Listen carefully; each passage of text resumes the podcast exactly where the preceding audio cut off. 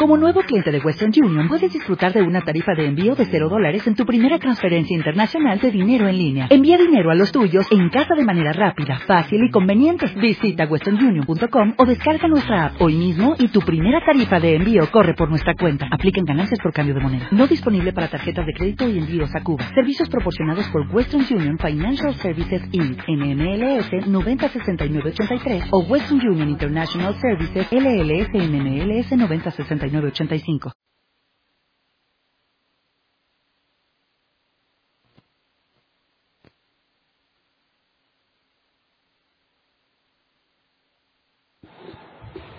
Buenos días a todos.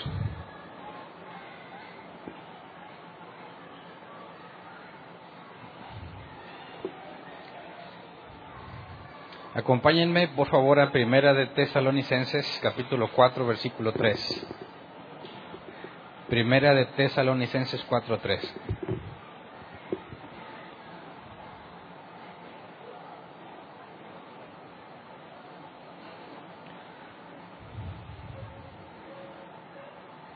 El miércoles vimos la introducción a la carta y vimos eh, la parte donde Pablo dice que está convencido de que los tesalonicenses fueron elegidos por Dios. Y hablamos entonces de la certeza que Pablo tenía al asegurar que los tesalonicenses eran salvos. Y analizamos que no nada más podemos tener certeza en cuanto a nosotros y las promesas de Dios, sino también en cuanto a otros individuos. Y analizamos cómo es que Pablo llega a esa conclusión que no es meramente algo emocional o algo que se dice porque los cristianos digan, ¿verdad? Analizamos cómo los cristianos se llaman hermanos entre ellos e incluso le llaman hermanos a gente que ni es cristiana, ¿verdad? Hermano, ¿cómo está hermano? Dios lo bendiga hermano. Y ni siquiera son creyentes. Entonces, al llamarle hermano a alguien, implícitamente tú estás diciendo que reconoces que el tal es un hijo de Dios, elegido por Dios, predestinado para salvación. Entonces, la costumbre y tradición cristiana ha pisoteado los términos bíblicos y decirle hermano a alguien se ha convertido en, en tema de lenguaje cristianoide. Yo digo, cosas que los cristianos dicen sin pensar y las dicen porque piensan que es lo correcto. Entonces, cuando analizábamos que Pablo asegura que los tesalonicenses fueron elegidos por Dios, hay evidencia y esa evidencia la analizamos el miércoles, pero tiene que ver con lo que vamos a considerar el día de hoy. Primera de Tesalonicenses 4.3 dice, nueva versión internacional, dice la voluntad de Dios es que sean santificados, que se aparten de la inmoralidad sexual. Y sigue, continúa con la lista en los demás pasajes. Pero esta parte es la, la parte en la que quiero que nos enfoquemos. El nombre del tema es la voluntad de Dios. Y en esta carta Pablo hace un énfasis muy interesante en cuanto a la voluntad que puede crear mucha confusión. Y en mi vida personal estuve confundido años con este tema y me ha tocado muchísimas personas que tienen conflicto al entender también este tema. Ya lo hemos analizado anteriormente. Quien tenga más de un año aquí ya lo escuchó. Si no tienes más de un año, no te había tocado que lo analizáramos a profundidad. Pero es muy importante que podamos entender lo que la Biblia enseña en cuanto a la voluntad de Dios a la hora de que analizamos pasajes como este. Si la voluntad de Dios es que sean santificados, y hemos visto en otros temas, y brevemente lo voy a mencionar hoy, eh, Dios todo lo que Él quiere hacer lo hace. Vamos a leer más adelante Job 42, donde dice que no es posible que se frustre ninguno de los planes de Dios. Él ha dicho y Él hará. Entonces habla la escritura con cierta certeza contundente de que lo que Dios dijo sucederá. Pero luego Pablo nos habla, bueno, no nos habla a nosotros, les habla a los tesalonicenses en este tema y habla de la voluntad de una forma completamente distinta. Entonces entremos en contexto. Recordemos que el tema pasado, Pablo dejó muy en claro lo orgulloso que se siente de los tesalonicenses. Vamos a Primera de Tesalonicenses, capítulo 2, versículo 19 y 20. Dicen resumidas cuentas, ¿cuál es nuestra esperanza, alegría o motivo de orgullo delante de nuestro Señor Jesús para cuando Él venga? ¿Quién más sino ustedes? Sí, ustedes son nuestro orgullo y alegría. Entonces, el miércoles empezamos a analizar en qué se basaba el orgullo de Pablo y en medio de persecución y muchas cosas que los tesalonicenses sufrían, ellos permanecieron en la fe, arriesgando todo lo que tienen por permanecer. Y vimos la evidencia que se requiere para ser nacido de nuevo Y al compararlo con lo que los tesalonicenses han estado haciendo, Pablo puede concluir que realmente son personas que nacieron de nuevo. Entonces, quisiera que entendiéramos que cuando Pablo dice que está orgulloso de ellos, esto tiene que ver no como una labor suya o lo bien que los ha educado, sino que como creyentes sabemos que para que nosotros hagamos, algo correcto es porque el Espíritu Santo nos guía a hacerlo. Y es mérito de Dios en nosotros. Nuestras obras de justicia son trapos de inmundicia, ¿verdad? Cuando hagas todo lo que se te ha pedido hacer, di, siervo inútil soy, porque solo hice lo que se me pidió. Así que nuestras buenas acciones no son mérito nuestro, Sabemos que lo bueno proviene de Dios. Ahora, si tenemos el Espíritu Santo y somos guiados a hacer lo bueno, nosotros reconoceremos, no soy yo, es Dios en mí quien me lleva a hacer lo correcto. Porque cuando hacemos lo malo, tenemos que decir lo contrario, ¿verdad? Soy yo quien lo hizo, no Dios en mí. Entonces, esto nos lleva a una situación de lucha interna que analizamos a profundidad cuando leímos Romanos, pero que tiene que ver ahora con la voluntad de Dios y las cosas que yo hago y las cosas que Dios hace. Entonces, primero nos dice que está bien orgulloso. Cuando Cristo venga y llame a cuentas a sus siervos, Pablo dice, yo voy a estar bien orgulloso de ustedes. Es decir, los reconoce como auténticos creyentes, que le echan ganas y como gracias a Dios la salvación no es por obras, es decir, no tienes que hacer cierta cantidad de cosas buenas para salvarte, porque es por gracia, por medio de la fe, no por obras. Entonces Pablo dice, estoy seguro que cuando Jesús venga, yo me voy a sentir orgulloso de ustedes porque está encontrando evidencia de nuevo nacimiento, ¿verdad? Porque son reconocidos como hijos de Dios. Luego vamos al versículo 5. Esto lo analizamos el, el miércoles. Pablo tuvo que salir de Tesalónica debido a la persecución que se hizo por parte de los judíos envidiosos que alborotaron la ciudad con falsas acusaciones y decían que aquellos, principalmente Pablo y Silas, que proclamaban a Jesús como rey, eran traidores al emperador. Y se hizo una trifulca. Algunos lo me llevaron contra los tribunales y Pablo y Silas tuvieron que salir de noche hacia Berea. Entonces, no fue una salida planeada, una salida urgente y necesaria para preservar sus vidas. Entonces, tienen que salir y Pablo ya no pudo continuar con el, el proceso de edificación de la iglesia en Tesalónica y cuando se entera que están batallando, que la persecución sigue en Tesalónica, se preocupa y está angustiado, dice el versículo 5. Por eso, cuando ya no pude soportarlo más, mandé a Timoteo a indagar acerca de su fe, no fuera que el tentador los hubiera inducido a hacer lo malo y que nuestro trabajo hubiera sido en vano. Fíjate, te está explicando en el capítulo 3. En el capítulo 2 lo leímos, está orgulloso Pablo, ¿verdad? Y en el capítulo 3 dice, pero les mandé a Timoteo a ver si no se habían desviado. Entonces, lo que nos platica aquí es lo que sucedió antes de que él estuviera seguro mandó a Timoteo, ayúdales en su fe, ayúdalos a ser más animados y edificados y tráeme reporte de lo que está pasando. Y cuando Timoteo regresa y da las buenas noticias de que están perseverando en la fe a pesar de toda la persecución que enfrentan, Pablo llega a la conclusión de que son elegidos de Dios. Entonces, aquí hay un punto importante que es, cuando manda a Timoteo, dice, quiere darse cuenta, no sea que el tentador los hubiera inducido a hacer lo malo y que nuestro trabajo hubiera sido en vano.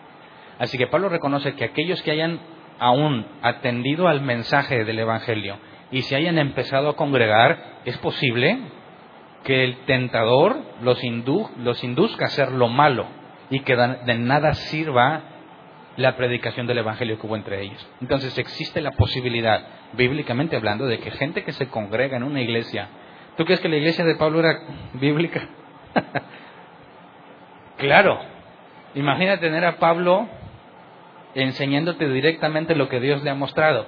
Y aún él reconoce que entre los que están con él aprendiendo o estuvieron con él aprendiendo de él y escucharon de él el Evangelio, aún algunos de ellos pueden ser desviados.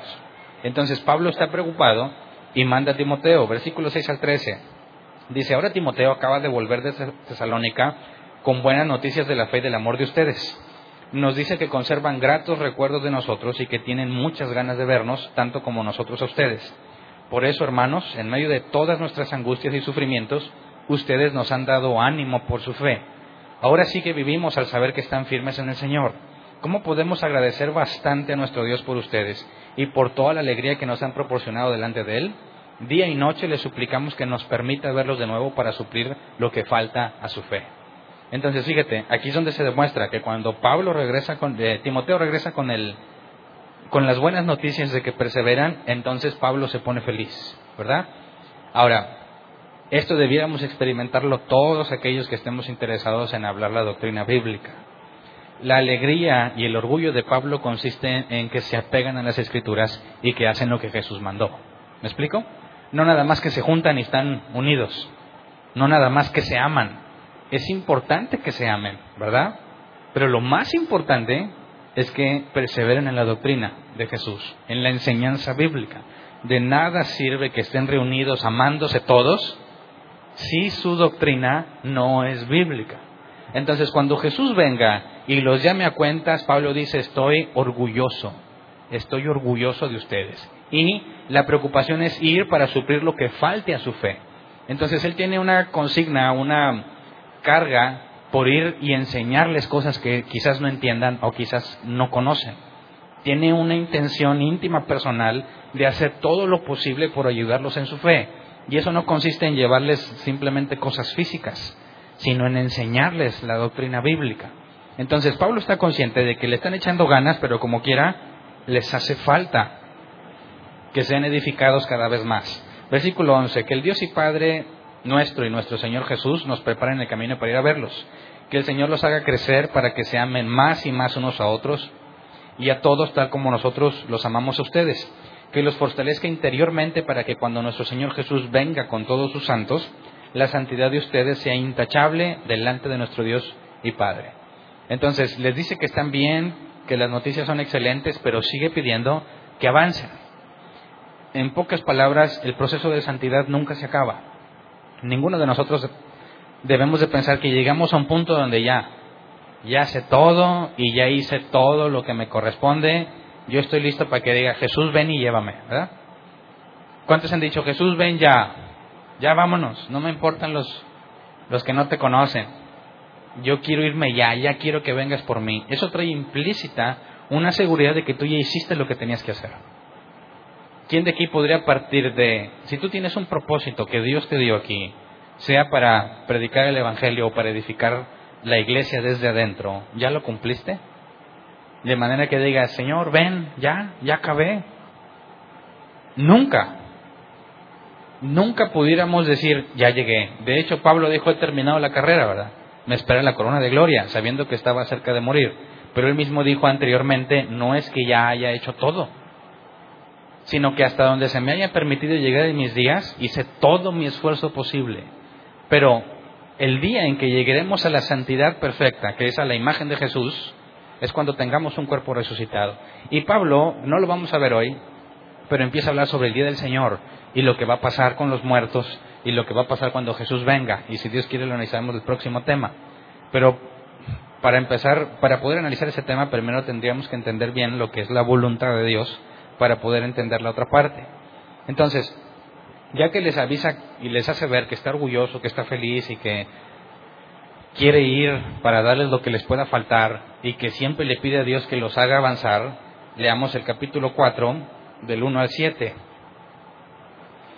Dice, por lo demás, hermanos, les pedimos encarecidamente en el nombre del Señor Jesús que sigan progresando en el modo de vivir que agrada a Dios, tal como lo aprendieron de nosotros. De hecho, ya lo están practicando. Ustedes saben cuáles son las instrucciones que les dimos de parte del Señor Jesús. Pausa. Fíjate, le dice, ya van bien, lo están haciendo bien, pero tienes que seguir. En el nombre de Jesús te lo digo, y no es que le está mandando, ¿verdad? De que en el nombre de Jesús te mando, no, sino que es lo que Jesús les encomendó que hicieran. Y cuando dice que es en el nombre de Jesús, está diciendo que es la tarea que Jesús les delegó, ir y hacer discípulos a las naciones, enseñándoles todo lo que os he mandado. Entonces, las instrucciones que Pablo dice en el versículo 2, ustedes saben cuáles son las instrucciones que les dimos de parte del Señor Jesús, en nuestro contexto es, ustedes conocen las escrituras. Eso es lo que debes de hacer. Y fíjate cómo el enfoque es eh, bíblico. No es échale ganas y haz tus planes y Dios va a hacer, Dios te dice haz lo que te venga en mano. ¿Me explico? Fíjate la diferencia. Estas son las instrucciones que recibimos de parte del Señor y eso es lo que debes de hacer. En lugar de pensar, ¿qué planes tengo para hoy? Este año va a ser un año de éxito y prosperidad. Y yo voy a hacer esto y lo otro. Y dejas completamente de lado el enfocarte en hacer lo que Dios ha dicho que hagas. Y se convierte ahora Dios en tu asesor, en el mejor de los casos, y en otros se convierte en tu sirviente, que está esperando que le digas qué planes tienes para que Él se ponga a trabajar a tu favor. ¿Te das cuenta de la diferencia? Pablo está diciendo, estas son las instrucciones que les dimos de parte del Señor Jesús. Dice el versículo 3. La voluntad de Dios es que sean santificados, que se aparten de la inmoralidad sexual, que cada uno aprenda a controlar su propio cuerpo de una manera santa y honrosa, sin dejarse llevar por los malos deseos, como hacen los paganos que no conocen a Dios, y que nadie perjudique a su hermano ni se aproveche de él en este asunto. El Señor castiga todo esto, como ya les hemos dicho y advertido. Dios no nos llamó a la impureza, sino a la santidad. Ahora, les voy a hacer una pregunta difícil. ¿Quién de aquí ya cumplió toda esa voluntad de Dios? Si es su voluntad y Él hace lo que quiere, ¿quién de aquí no la ha cumplido? Bueno, alguien que diga, yo ya la cumplí toda, levante su mano. Nadie. Pero es la voluntad de Dios, ¿no? Entonces, versículo 8 dice, por tanto, el que rechaza estas instrucciones no rechaza a un hombre, sino a Dios, quien les da a ustedes su Espíritu Santo.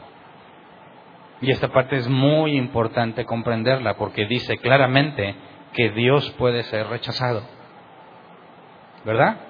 Pablo está diciendo aquí, número uno, las instrucciones que les di son autoridad divina. ¿Por qué autoridad divina? Dice, porque si rechazas las instrucciones que te di, rechazas a Dios. Eso es lo que Dios dijo. Por eso, cuando tú no te apegas a lo que la Escritura enseña, ¿a quién estás rechazando? A Dios, no a los hombres. ¿Me explico? Si Dios inspiró la Escritura y dice, no puedes, como Jesús dijo, no puedes servir a dos dioses, en una versión que no resulte insultante por no pronunciar el nombre del Dios del dinero, Dice, no le puede servir a Dios y a las riquezas. Uno, escoge uno, porque a los dos no puedes. Y luego tenemos a los cristianos que están esmerándose en prosperar cada vez más. Entonces, en cuanto a las instrucciones, es imposible que le puedas servir a Dios y al mismo tiempo estés enfocado en ser cada vez más próspero. Es contrario. Niégate a ti mismo, toma tu cruz y síguelo me dedico a servirle a Dios y no me importa qué tanto vaya a prosperar. ¿Me explico? Entonces, cuando tú rechazas, no, Dios no me quiere pobre, Dios quiere que yo sea el, el ejemplo de los demás. Como lamentablemente un pastor alguna vez me comentó, y no de sana doctrina, ¿eh? Y dijo, Hernán, nosotros tenemos que vestir bien, tener las mejores cosas, los mejores zapatos, el mejor carro. Si no, cuando les hablemos de prosperidad, no nos van a creer. No me lo contaron, me lo dijo directamente. ¿Por qué es tan importante que me veas bien vestido y que me creas la prosperidad? Porque mira, si a él le funciona, pues a mí también me va a funcionar. Y están dispuestos a hacer lo que sea con tal de que les creas, pero contradiciendo directamente lo que la escritura enseña. Entonces, ¿a quién estás rechazando? Al momento en que desprecias lo que la escritura dice y le pones más atención a lo que otro te enseña, aunque no corresponde a la escritura, estás rechazando la voluntad de Dios y estás haciendo lo que un hombre te dice. Y luego para colmo dicen, pues yo no puedo juzgar, yo no soy para yo no soy quien para juzgarlo. Y dices, qué bárbaro. Encima lo defiendes. Dices, bueno, no lo defiendo, no me meto. Peor, quedarse callado ante lo malo es ser partícipe de lo malo. ¿Verdad? No nada más se nos va a juzgar por las cosas malas que dijimos, sino por las cosas buenas que no dijimos. Es una maldad muy grave decir cosas falsas. Igualmente grave es no decir lo verdadero ante lo falso. Hay mucha gente mala en el mundo. Estamos todos contados ahí. El problema no son ellos, el problema son los buenos que no hacen lo que les corresponde. ¿Me explico? Entonces, Pablo los lleva a un enfoque bíblico. Tienes que hacer lo que Jesús mandó y si no lo haces, estás rechazando a Dios mismo. Así que no es un asunto de que, pues mira, yo no me meto, yo nada más por encimita, puro amor y felicidad. Es un acto de desprecio a lo que Jesús enseñó, a lo que el Espíritu Santo inspiró en la Escritura. Y no te puedes dar el lujo de permanecer supuestamente en un punto neutro donde no me meto. No se puede, te será demandado. ¿Eres blanco o eres negro? ¿Me explico?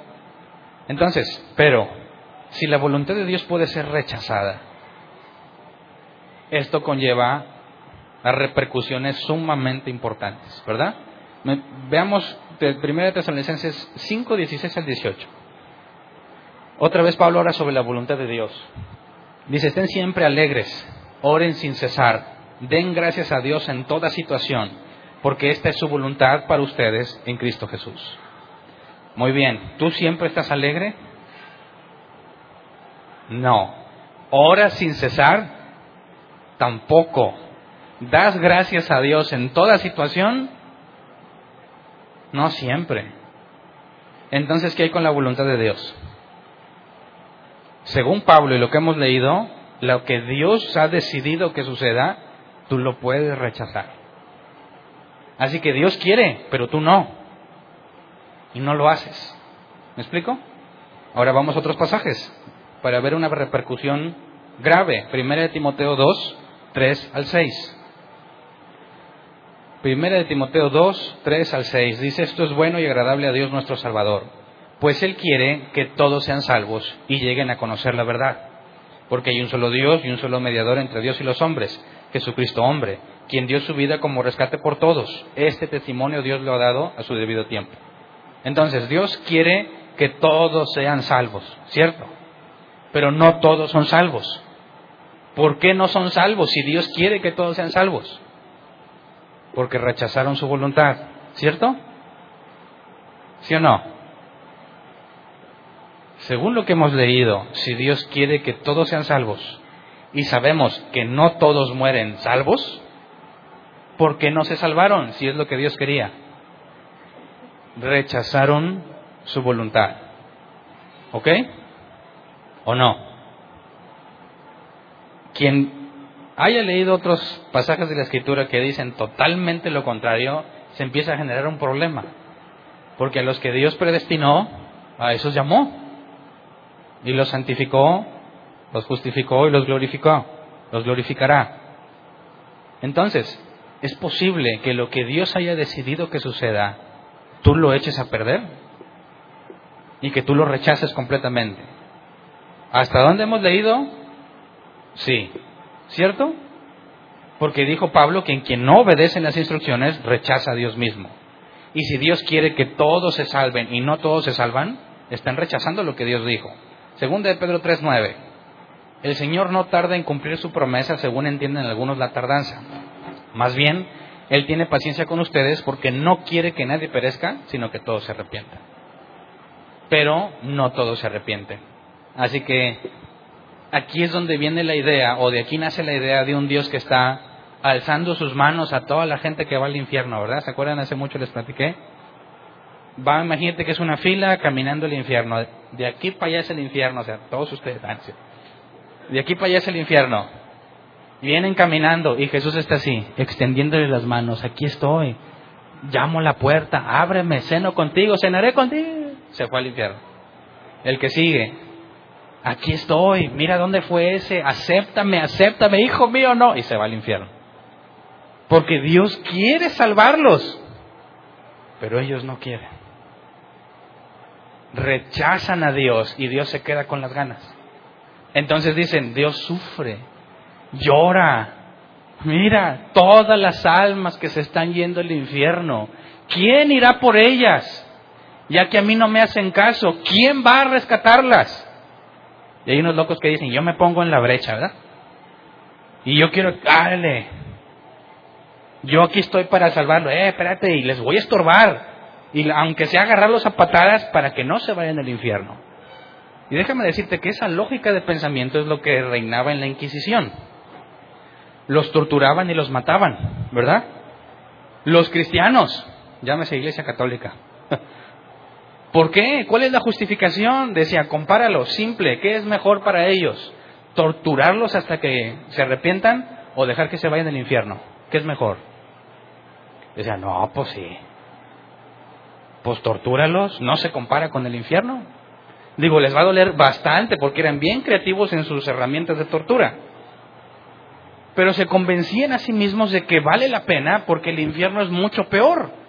Y yo tengo que hacer todo lo posible por estorbarle, todo lo que esté en mi alcance, aún dejarlo casi muerto, pero poder decirle a Dios, Señor, yo me puse en la brecha. Porque de alguna manera piensan que Dios está extendiendo sus manos, llorando, viendo cómo van todos al infierno. ¿Por qué? Porque vemos claramente que Dios quiere que se salven, mas no todos se salvan, entonces es rechazable. ¿Verdad? Ahora leamos primera de Tesalonicenses 5 del 1 al 11, porque aquí conlleva una imagen más vívida de lo que va a suceder y de la consecuencia tan grave que es rechazar la voluntad de Dios. Dice, ahora bien, hermanos, ustedes no necesitan que se les escriba acerca de tiempos y fechas, porque ya saben que el día del Señor llegará como ladrón en la noche. Ahora, no vamos a analizar el día del Señor hoy, lo vamos a analizar más adelante, ¿ok? Dice, versículo 3, cuando estén diciendo paz y seguridad, vendrá de improviso sobre ellos la destrucción, como le lleguen a la mujer encinta los dolores de parto. De ninguna manera podrán escapar. Ustedes, en cambio, hermanos, no están en la oscuridad para que ese día los sorprenda como un ladrón. Todos ustedes son hijos de la luz y del día, no somos de la noche ni de la oscuridad. No debemos pues dormirnos como los demás, sino mantenernos alerta y en nuestro sano juicio. Pausa. ¿Cómo te mantienes alerta? ¿Alguno de ustedes vivió como yo viví ese tiempo de que aguas que no se abran puertas y que el demonio se meta? ¿Sí? Entonces yo vengo alerta. No, no, no apaga ese programa, es del diablo, no me voy a contaminar. Apaga las cumbias esas que tienes promueven la, la carne, no vaya a contaminar. Que el circo del horror, que se vayan las cosas del diablo porque nos contaminan. Estamos alerta, ¿eh? Aguas. Vas caminando y de repente Satanás te quiere hacer tropezar y dices, eh, no puedes porque estoy alerta.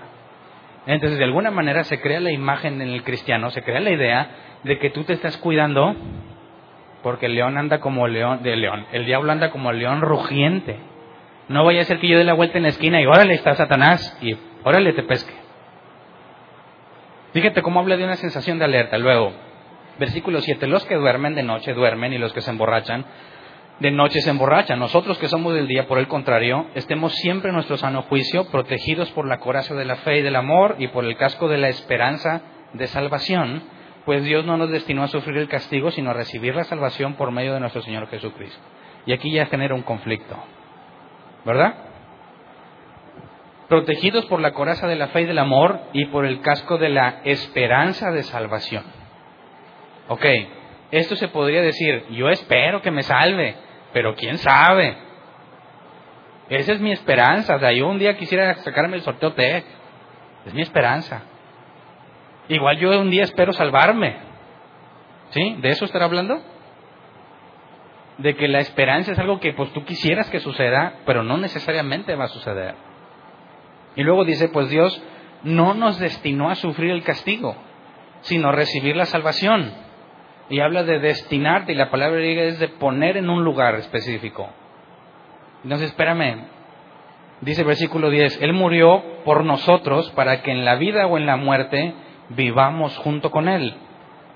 Por eso, anímense y edifíquense unos a otros tal como lo vienen haciendo. Y yo le preguntaría a Pablo, ¿quieres que me anime? De que Dios quiere que me salve, pero depende de mí. ¿Te, sentirías animado? Ahora, estoy hablándole a gente que se sabe pecadora, ¿verdad? Gracias.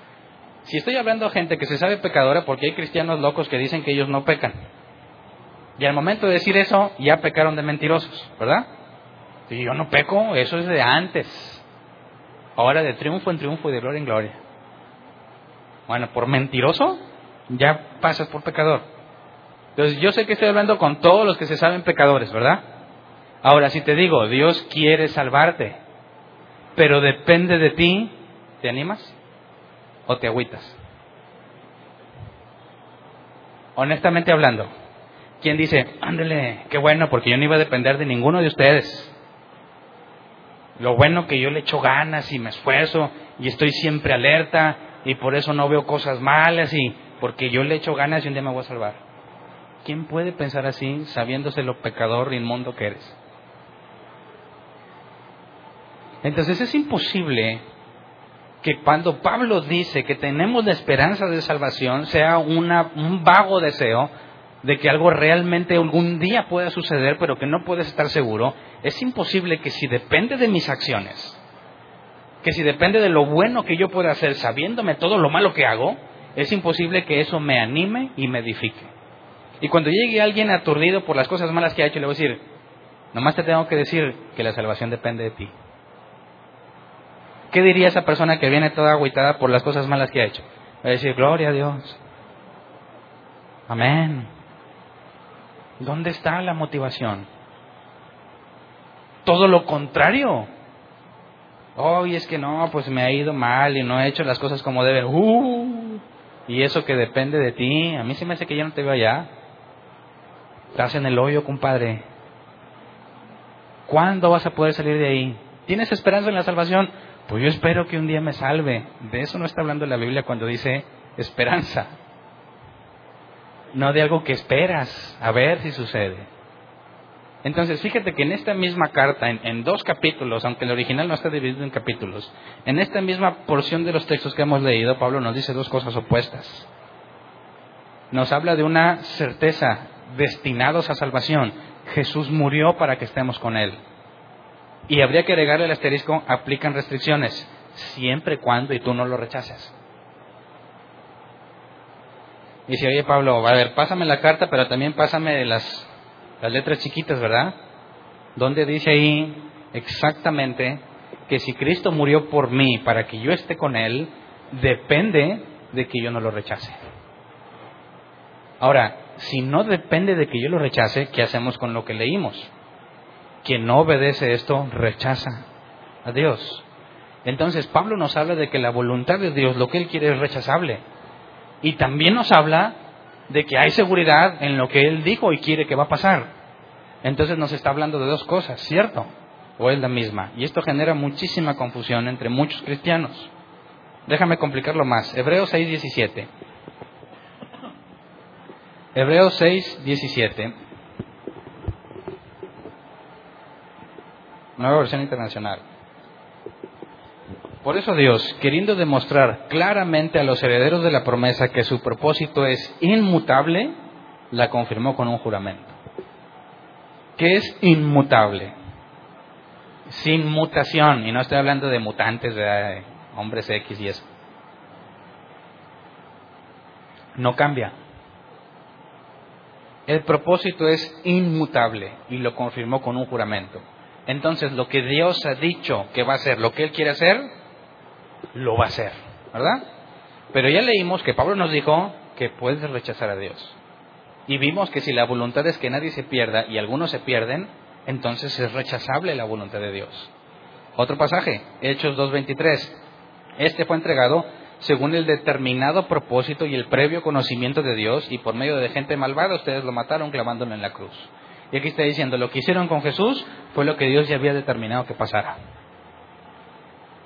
Así que todo lo que sucedió con Jesús y lo que la gente pensaba, bájate si eres el Mesías, y le escupían y lo ofendían y lo vituperaban, lo que sea que dice la escritura que hacían, dice Dios así lo determinó. Así lo determinó. Así que se hizo lo que Dios dijo. Pero los hombres eran malvados, ¿no? ¿Estaban haciendo la voluntad de Dios? ¿O no? dice, por medio de gente malvada, ustedes lo mataron clavándolo en la cruz. Entonces, quizás uno de los que estaban ahí crucificando a Jesús va a decir, ¿y yo qué culpa tengo? Si a fin de cuentas hice lo que Dios quiso que hiciera. ¿No? A ver, ¿Dios quería que mataran a Jesús? Sí. ¿Yo lo maté? ¿Hice la voluntad de Dios? ¿Sí o no? A ver, la pregunta no es difícil, ¿verdad? Dios quería que mataran a Jesús. Ahí lo dice, sí. Ok, si yo estuve ahí matando a Jesús, entonces yo hice la voluntad de Dios.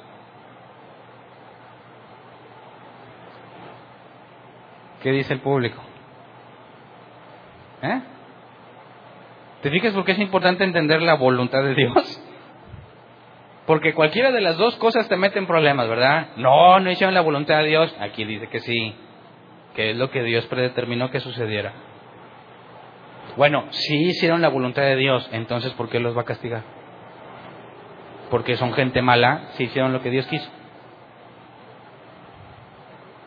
Entonces, cualquiera de las dos que me digas, te metes en problemas, ¿verdad? ¿Sí o no?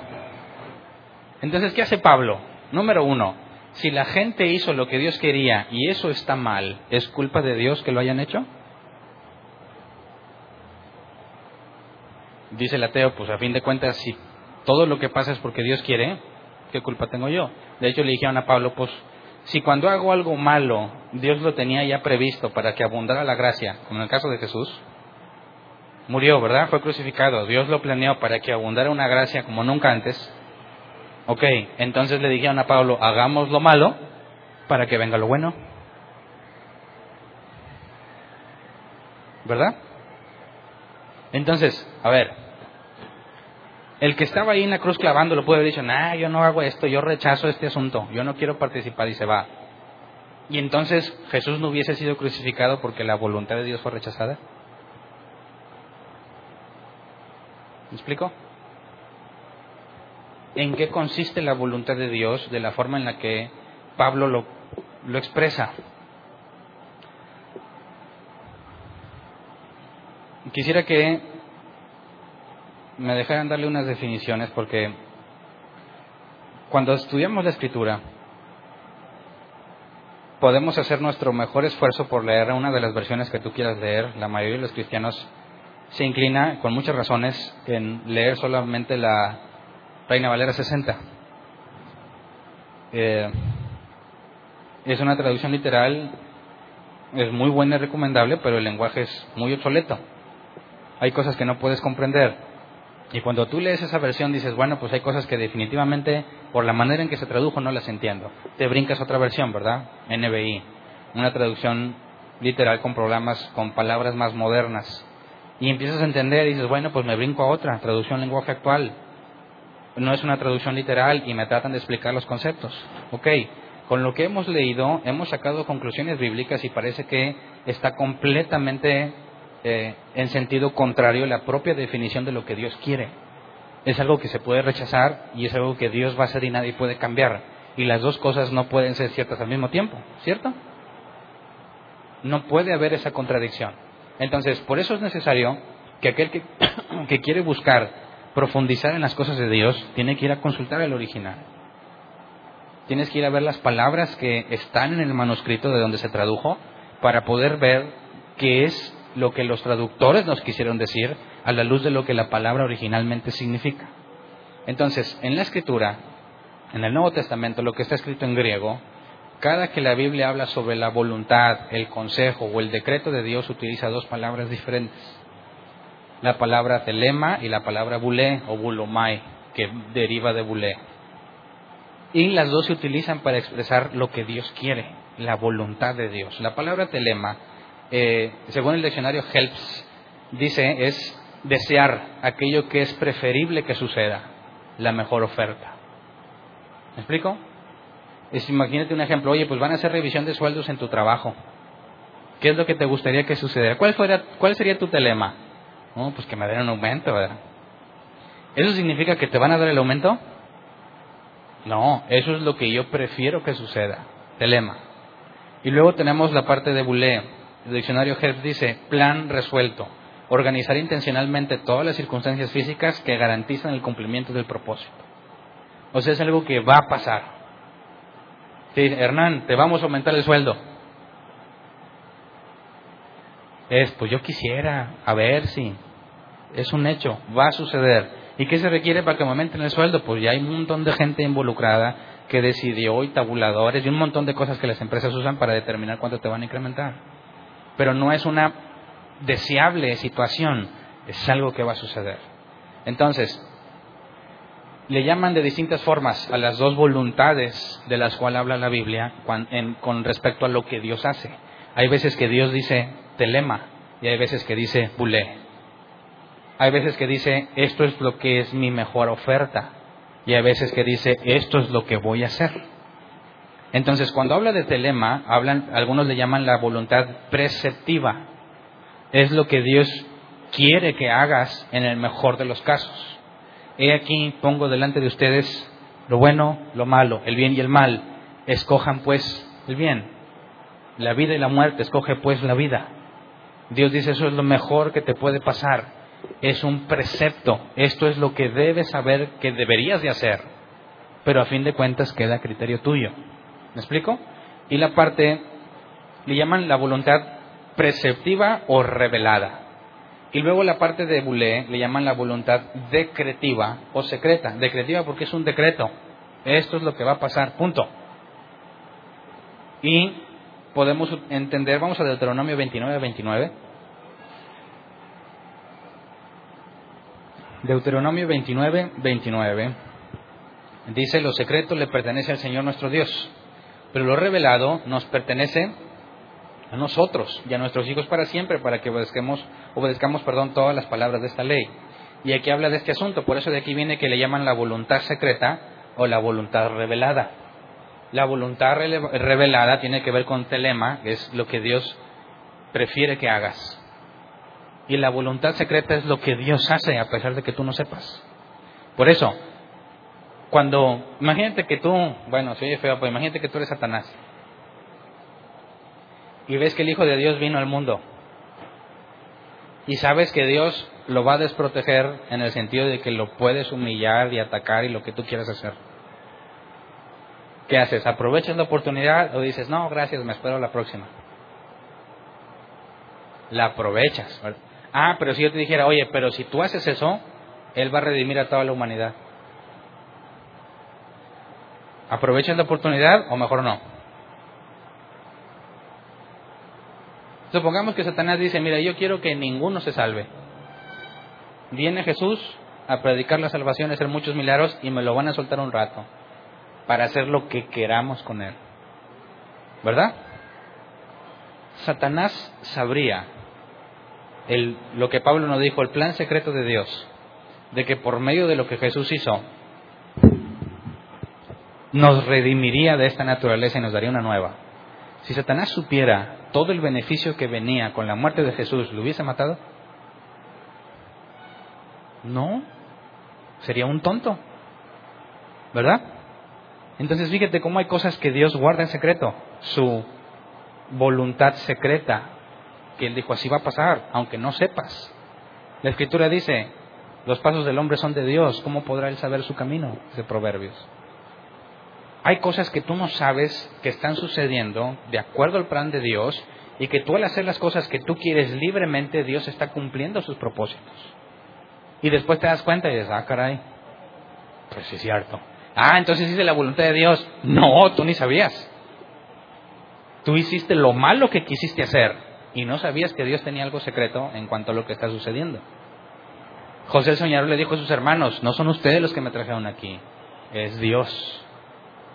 Dice, espérate, pues nosotros te vendimos como esclavo. Cuando murió Jacob, tenían miedo, decían, a lo mejor José se va a desquitar. Y bueno, oye, este, pues ahí te encargo, ¿no? Que nos perdones. Y, y José le dice, no son ustedes los que me trajeron aquí. Sí, ustedes desearon mi mal, pero Dios transformó ese mal en bien. Porque la voluntad secreta de Dios, que ellos no estaban conscientes, cuando ellos dijeron, aquí está José y nadie nos ve, vamos a matarlo, lo decidieron libremente. ¿Verdad? Intercede uno de los hermanos, no lo mates, pues échalo al pozo y lo vendemos como esclavo. Y él también lo hizo con su propia voluntad. Bueno, pues no hay que ser tan feos, ya no lo mates, pero nos deshacemos de él. También es malo. Lo venden como esclavo y se va a Egipto. Y el que lo compra no dijo, no, pues yo creo que Dios me va a usar nada. El que compra se aprovecha del esclavo. Le salió bueno, como muchas mujeres dicen, me salió borracho este.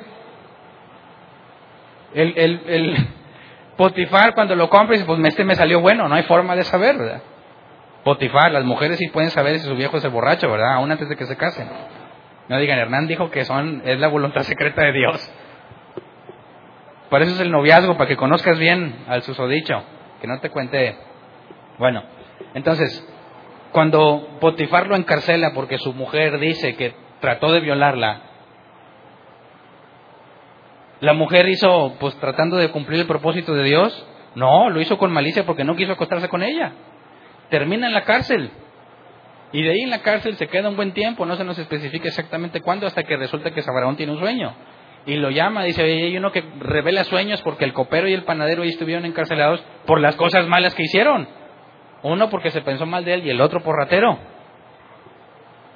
Entonces, al final, cuando dice José, es que Dios me trajo aquí, Potifar, su esposa, sus hermanos pueden decir, sí, pues nosotros hicimos la voluntad del Señor. Claro que no.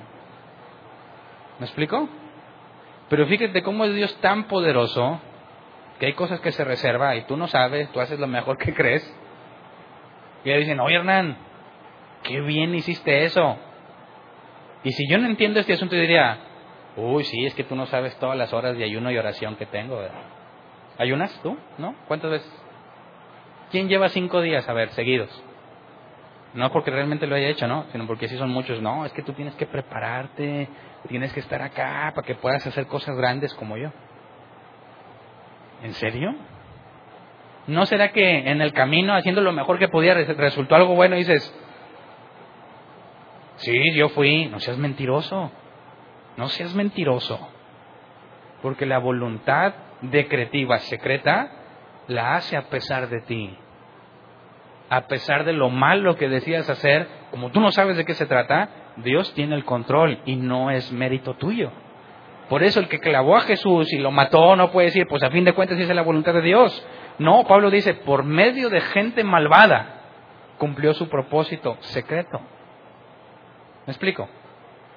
Entonces, ya que tenemos estas dos formas de hablar de la voluntad de Dios, la que él dice es mi mejor oferta y si la quieres bien, si no, no. Y la otra que dice lo voy a hacer, me voy a encargar de que suceda. Su consejo es inmutable, lo va a hacer aunque no quieras, aunque no te des cuenta, aún estando dormido. ¿Me explico? Leamos entonces los pasajes que leímos, en donde nos metimos en problema, pero ahora considerando el original para ver si me dice de telema la mejor oferta que puede ser rechazable o me habla de bulé, lo que Dios decididamente va a hacer.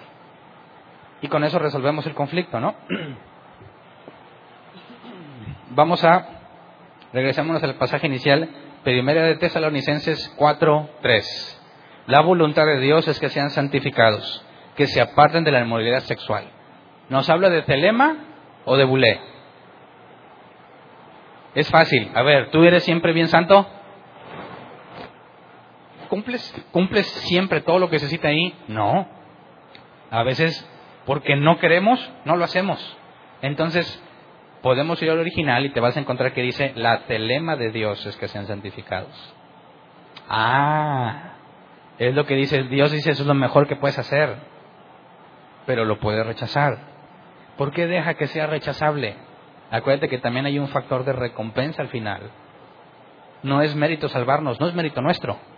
Fuiste salvo por gracia, no por obras, por eso no cuenta como algo tuyo.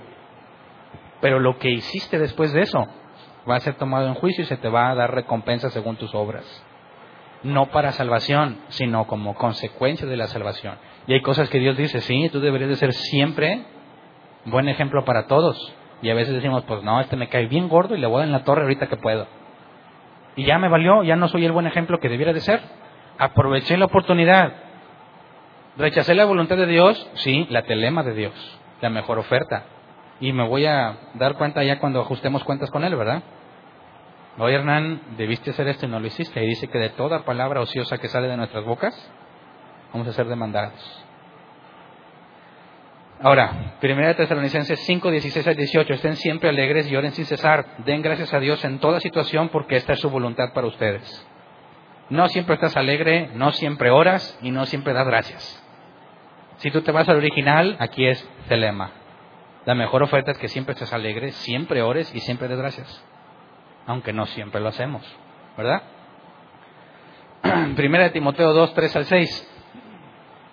Esto es bueno y agradable a Dios nuestro Salvador, pues Él quiere que todos sean salvos y lleguen a conocer la verdad. La palabra quiere es telema o bulé.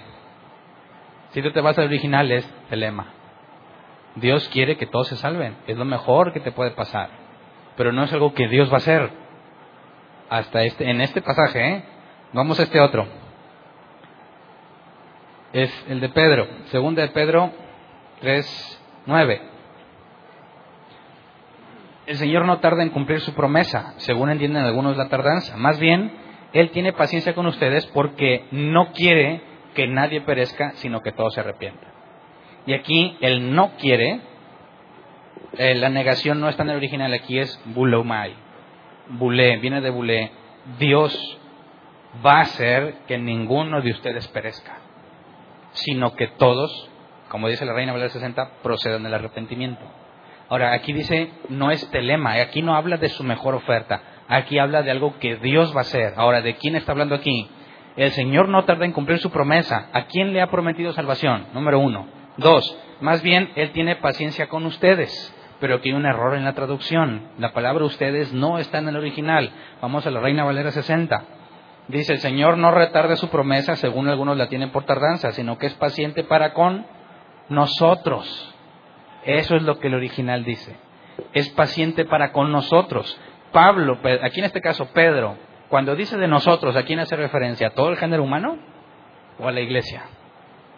A los que han nacido de nuevo. Entonces fíjate, a los que han nacido de nuevo, dice Pedro, a nosotros es bulé. Es algo que Dios va a hacer. ¿Me explico? Ah, entonces peca todo lo que quieras. Claro que no, porque si naciste de nuevo, ya no eres como los paganos, como dice la escritura. ¿Verdad? Si tú dices, no, pues yo acabo Dios me va a salvar, peco lo que quiera, estás demostrando que no naciste de nuevo. Porque la nueva naturaleza busca lo que Dios quiere, aunque tropezamos, ¿verdad? Entonces, fíjate, Dios quiere que todos se salven, habla de toda la humanidad, su mejor oferta, no rechaza ningún corazón contrito y humillado, ¿ok? La oferta está, pero la gente no quiere. Jesús dijo, esta es la condenación. La luz vino a los hombres, pero aman más las tinieblas, porque sus obras son malas. Ok, la mejor oferta, ¿la rechazas? Allá tú. Pero para los elegidos, la iglesia es Dios bulé. Dios va a hacer que ninguno perezca y que todos se arrepientan. Job 42.2, yo sé bien, nueva versión internacional, yo sé bien que tú lo puedes todo, que no es posible frustrar ninguno de tus planes. Aquí no viene la palabra en griego, ¿verdad? Pero ¿de cuál está hablando? ¿Telema o bulé? Bulé, lo que Dios ha decidido, su voluntad secreta, su voluntad decretiva. Nadie la puede frustrar. Y veamos un pasaje en palabras de Jesús donde utiliza las dos voluntades en una misma frase. Lucas 22, 42. Yo pienso que esta debe ser la que aclare perfectamente la situación. Padre, si quieres, no me hagas beber este trago amargo, pero no se cumpla mi voluntad sino la tuya. Aquí está tanto telema como bulé. Ahora, ¿cuál es cuál? Te doy un tip. Dice, si quieres, esa es una. Y la palabra voluntad es la otra. Así que la primera, ¿cuál es? ¿Telema o bulé? Según lo que estás leyendo. Padre, si quieres, no me hagas pasar este trago amargo, pero no se cumple mi voluntad sino la tuya. Así que hagámoslo por mayoría de votos. Cuando dice si quieres, ¿quién levanta la mano diciendo ahí habla de telema? Telema. Ese está diciendo ahí, Padre, si esta es tu mejor oferta, no me hagas beber este trago amargo, ¿verdad? Por consecuencia dice, pero no se cumple mi, no se cumple mi bulé, sino la tuya. ¿Te suena? ¿Un ser humano puede tener bulé? Que organiza todas las situaciones físicas para cumplir su propósito. ¿Eh? El original, bulé, es si quieres.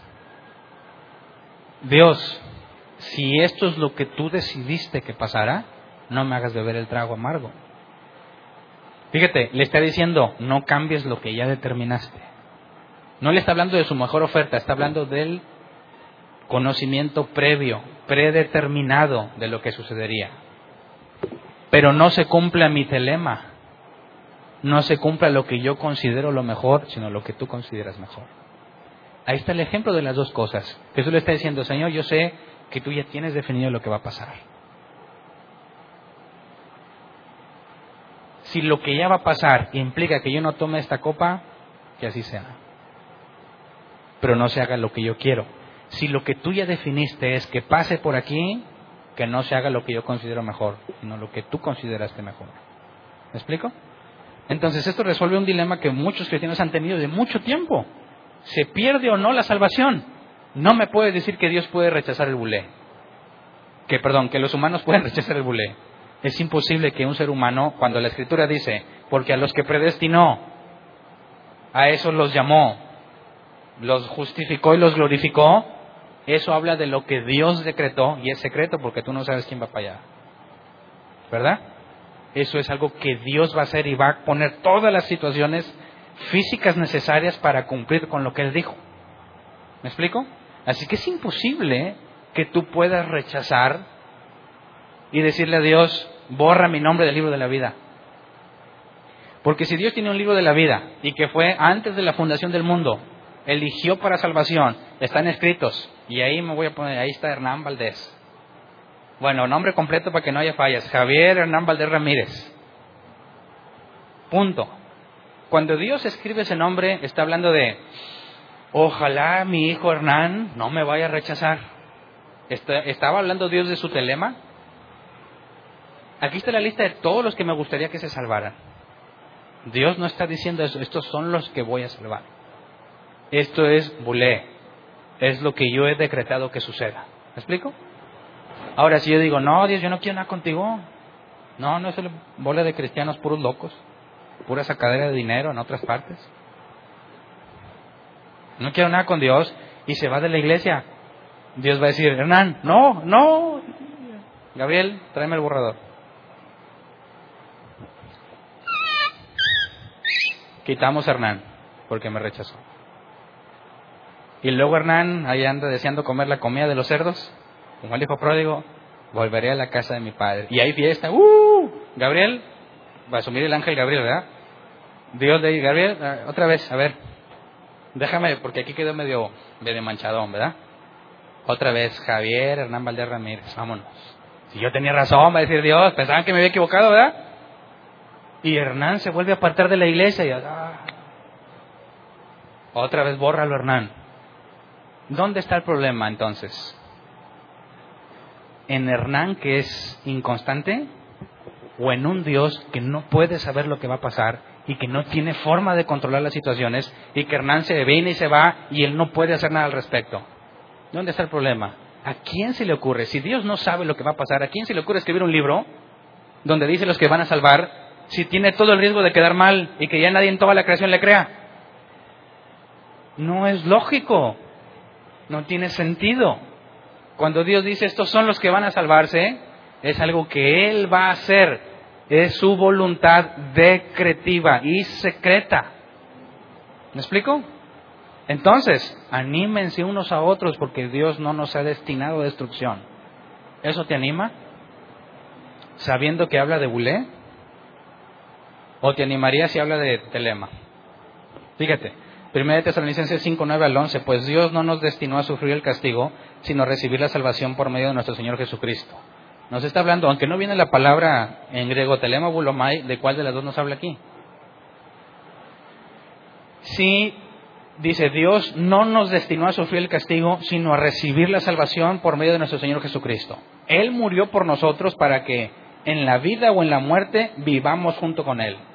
¿Está haciendo referencia a la telema de Dios o a la bulé?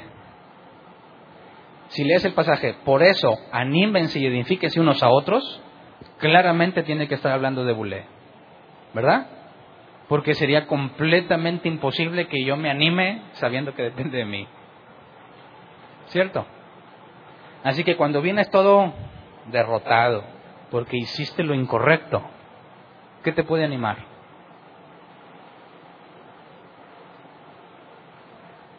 Decirte, ¿sabes, Hernán? Desde antes de la fundación del mundo, Dios ya sabía lo cochino que eres. Ya sabía lo inmundo que ibas a hacer. Y te mostró gracia, perdonándote todos tus pecados. Y te hizo nacer de nuevo. Y no dependió de ti, no depende del que quiere, ni del que corre, sino de Dios que tiene misericordia Y Juan dijo, estos no nacen de voluntad de carne, ni de voluntad de varón, sino de Dios. Y Jesús dijo, los que el Padre me da, su voluntad es que yo no pierda ninguno de ellos. En la situación tan mal en la que estás, escuchar esas palabras te anima y te motiva. La buena noticia es que no depende de ti. Por eso he caído y me levanto no diciendo, ahora Señor, ahora sí me voy a ganar la salvación. ¿Quién de aquí ya lo ha intentado? A ver, honestamente. Yo ya lo intenté muchas veces. ¿Alguien más? nadie más. Que dijiste, ahora sí Dios, ya, ya. Me voy a portar bien. Y si no, que me caiga un rayo. Estarías bien quemadote ya, ¿verdad? Y no es cierto, y no es cierto, y fallas, y fallas, y fallas, y lo único que terminas haciendo es, hambre, ya ni para qué oro. Señor, ya no sé ni qué decirte. Te he quedado mal siempre. ¿Para qué trato de echarte mentiras? Yo por eso no voy a la iglesia, porque yo no, yo no quiero ser hipócrita como ellos. Fíjate, hay mucha gente que piensa que aquí por hipócrita, que se la dan de muy santos. En otras partes a lo mejor. Pero aquí vienen todos los que se saben bien pecadores, cochinos, mugrosos, inmundos, que no merecen nada de parte de Dios, pero que han entendido que Él, por gracia, ha decidido salvarme para gloria y honra de Él. Y por eso vengo aquí, sabiendo, a pesar de que sé quién soy, a pesar de que no merezco nada, necesito recordar que no es por obras y que Él es fiel y justo a pesar de que yo le sea infiel. Y que lo único que puedo hacer para tratar de retribuir es dar mi mejor esfuerzo por parecerme cada vez más a Él.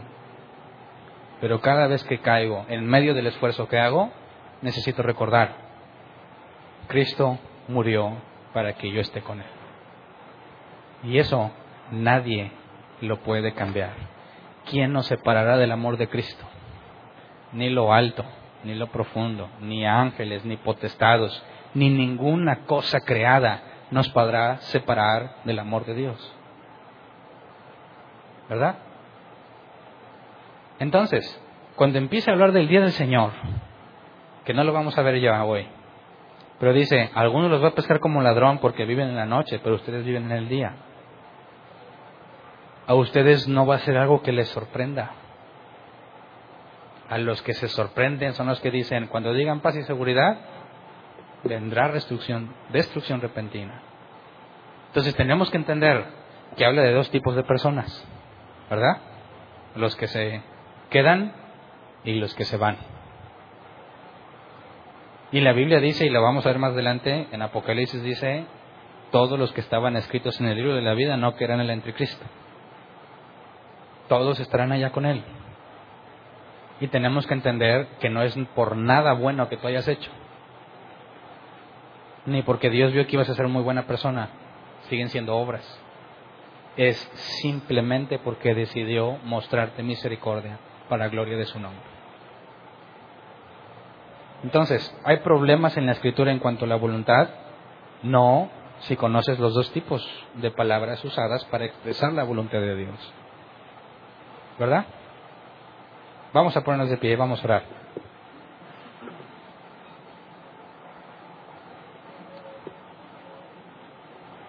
¿Era voluntad de Dios que vinieras hoy? Dicen, no, no, no, voy a la iglesia si Dios quiere. A ver, ¿Dios quiere que vengas? ¿Sí o no? Ahora, ¿Dios quiso que vinieras y te trajo? ¿Quién llegó a la iglesia por primera vez y puede decir, yo no buscaba a Dios? Algo pasó en mí y Él me trajo aquí. Ahí hablamos de Bulé. Y luego de ahí en adelante dice, oye, ¿cómo ves? ¿Querrá Dios que vaya a la iglesia hoy cuando ya eres creyente y sabes que tienes que venir al cuerpo de Cristo, edificar y ser edificado? Ahí ya está el lema. Lo mejor que puedes hacer es venir. Así que no nos pongamos acá medio de que no, pues si no lo vienes porque Dios no quiso. No, ¿verdad? Entonces, si podemos entender las dos voluntades, lo único que nos queda a nosotros es la humildad y la humillación ante Dios. Decir, no hay nada bueno en mí que amerite que me hayas elegido. Sin embargo, puedo estar seguro de que tú me llevarás contigo cuando llegue el día. ¿Verdad? A pesar de mi inmundicia. Y lo único que nos queda es, como Pablo dijo, yo oro para que ustedes lo conozcan cada vez más. Y si están avanzando las cosas bien, pues se esfuercen en hacerlas mejor. Y eso es lo que nos corresponde como iglesia. ¿Ok? Vamos a orar, Señor. Gracias porque no estaríamos aquí, aquellos que ni te buscábamos, no queríamos nada contigo, no estuviéramos aquí si no fuera por tu voluntad decretiva, por aquello que tú decidiste aún antes de que naciéramos, aún antes de que crearas todas las cosas, tú nos escogiste. Y por eso te estaremos agradecidos eternamente. Toda la gloria y la honra es para ti porque sabemos quiénes somos. Sabemos que no merecemos nada de ti. Sabemos que, como dijo Pablo, lo bueno que queremos hacer no lo hacemos. Y lo malo que deseamos no hacer, terminamos haciéndolo. Somos unos miserables. Pero damos gracias a Dios por medio de Jesucristo. Porque por medio de lo que tú hiciste, al cumplir, al cumplir la bulé de Dios, te entregaste al Calvario, cumpliste con lo que Él encomendó y gracias a eso podemos disfrutar de la comunión entre hermanos, podemos disfrutar de tu Espíritu Santo nosotros, porque no lo merecemos, pero por amor, por, por aquellos que tú recibiste, Jesús, de parte del Padre, fuiste fiel y obediente, y eso es lo único que recordaremos en todas nuestras vidas, sabiendo que es por lo que tú hiciste y no por lo que nosotros hicimos, sabiendo que es tu obediencia y tu justicia la que fue impuesta a nosotros, no por la que la merezcamos ni porque la podamos alcanzar, sino precisamente por todo lo contrario, porque era imposible y que nunca lo llegaríamos a merecer. Así que Señor, concédenos que cada vez más nos parezcamos a ti, según tu misericordia, que cada vez más podamos ser como tú, que cada vez más seamos apartados del mundo y separados para ti, para que tu nombre sea glorificado, que siempre dejemos en claro que no somos nosotros, que podamos decir como Jesús dijo, no soy yo el que hace las buenas obras, sino el Padre que está en mí. Y cuando hablemos de tu palabra, que podamos decir también como Jesús dijo, estas palabras no son mías, sino que son del Padre que me envió, para que siempre en todo lo que hagamos seas glorificado, Señor, que tú lo mereces. De antemano te damos gracias y te pedimos que nos permitas ser congruentes y ser responsables con lo que nos has permitido entender para predicar en la medida de lo posible, hasta donde nos permitas, el Evangelio verdadero, Señor. Que sea la gloria y la honra por siempre. Gracias. Amén.